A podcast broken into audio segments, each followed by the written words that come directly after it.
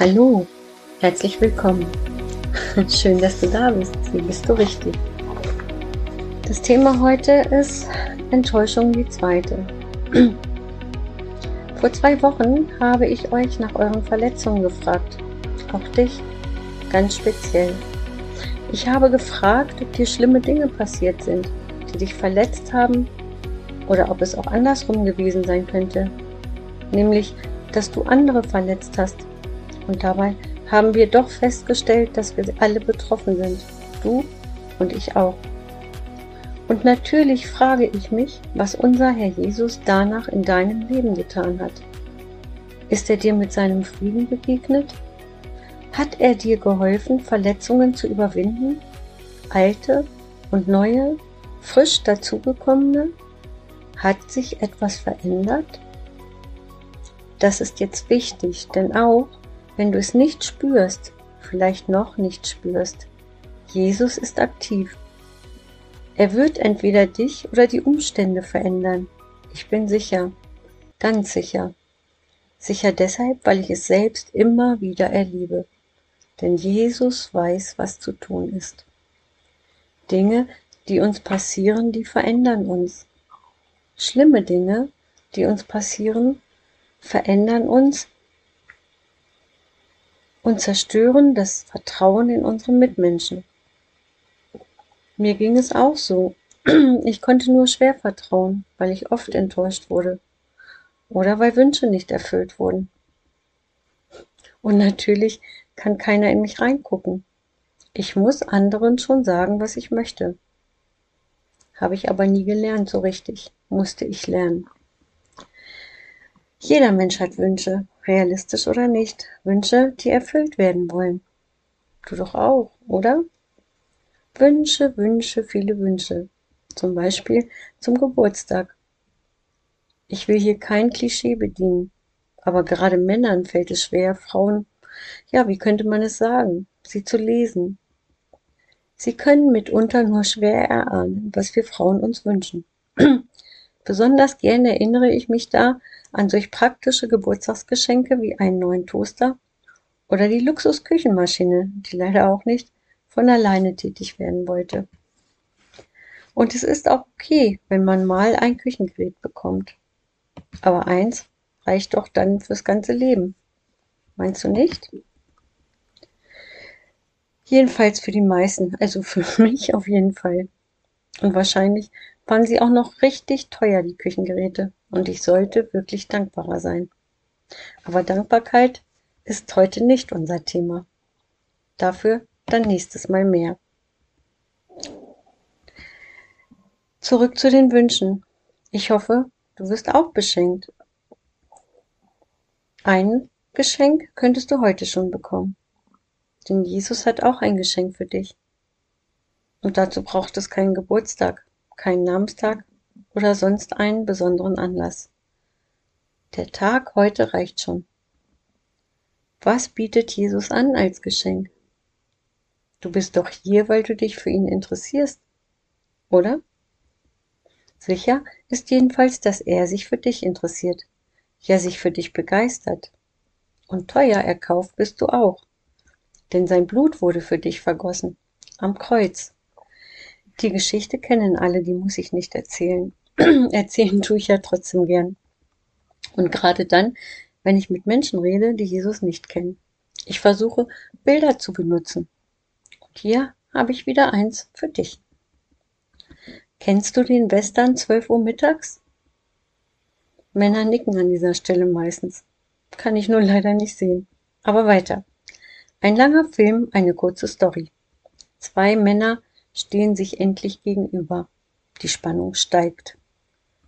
Wer wird zuerst schießen? Wer wird sterben? Ehrlich gesagt, ich weiß es gar nicht mehr. Aber eins weiß ich. Jesus würde den Western neu schreiben. Und die Story wäre eine andere. Wieder stehen sich zwei gegenüber. Links der Teufel, rechts du. Oder andersrum. Ist ja auch egal. Stell es dir aber mal vor. Ich weiß nicht, ob der Teufel ihn sehen kann. Aber Jesus steht vor dir. Jesus fängt die Kugel, die für dich bestimmt ist. Er stirbt für dich, damit du leben kannst. Das ist sein Geschenk. Das wichtigste Geschenk deines Lebens, deine Errettung, ewiges Leben. Hast du ja jetzt auch schon öfter gehört. Alles, was du tun musst, ist das Geschenk anzunehmen. Und wenn du es noch nicht getan hast, dann kannst du es auch heute tun. Ein einfaches Gebet reicht. Jesus ist unser Schicksal. Ohne ihn können wir die Dinge nicht überwinden, die uns zum Negativen verändert haben. Ohne ihn können wir das ewige Leben nicht erringen. Du kannst dich anstrengen, so viel wie du willst. Es wird nicht reichen. Erst wenn du einsiehst, dass es ohne ihn nicht geht, wird sich etwas verändern. Du wirst dich verändern. Ich wünsche dir den Mut, das anzugehen und dich für ihn zu entscheiden, damit er dich verändern kann, damit er dich heil machen kann und damit er dich in dieser Welt gebrauchen kann. Und wenn du dich dafür entscheidest, dann kannst du das zum Beispiel in einem Abendmahl noch einmal bekräftigen. In Gemeinden, die das Abendmahl feiern zum Beispiel. Schau dich doch mal um da, wo du wohnst und such dir eine Gemeinde. Denn du bist eingeladen. Eingeladen an seinen Tisch. Dort bist du willkommen. Ein gutes Gefühl, oder? Zum Schluss möchte ich beten und ich lade dich ein, mitzubeten. Sprich mir dazu einfach nach. Lieber Herr Jesus, ich danke dir, dass ich gut genug bin für dich. So gut, dass du für mich in den Tod gegangen bist. Ich danke dir, dass du lebst, weil du auferstanden bist und ich deshalb auch lebe, ja leben kann und weiterleben werde in der Ewigkeit. Du willst und wirst uns verändern. Es muss nicht bleiben, wie es ist. Es wird nicht bleiben, wie es ist. Gib mir den Mut, den ich brauche, um mich darauf einzulassen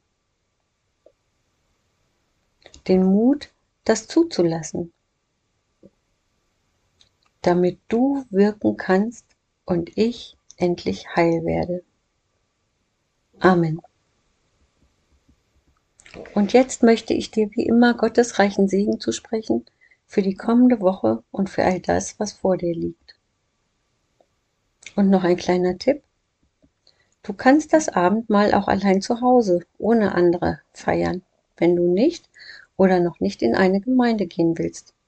Denn Jesus wird auch dann bei dir sein. Das Abendmahl, davon hast du bestimmt schon gehört. Aber ich will es nochmal erklären. Das Abendmahl erinnert uns an das Leben und Sterben von Jesus. Es bedeutet Frieden mit Gott. Es bedeutet auch Vergebung der Sünden und Trost in der Einsamkeit. Es bedeutet Dankbarkeit für einen Gott, der uns alles gegeben hat und es ist eine Mahnung, das, was wir haben, mit anderen zu teilen. Es ist eine Einladung unseres Herrn Jesus Christus. Also komm an seinen Tisch. Hier die Bibelstelle dazu. Sie steht in Matthäus 26 ab Vers 26.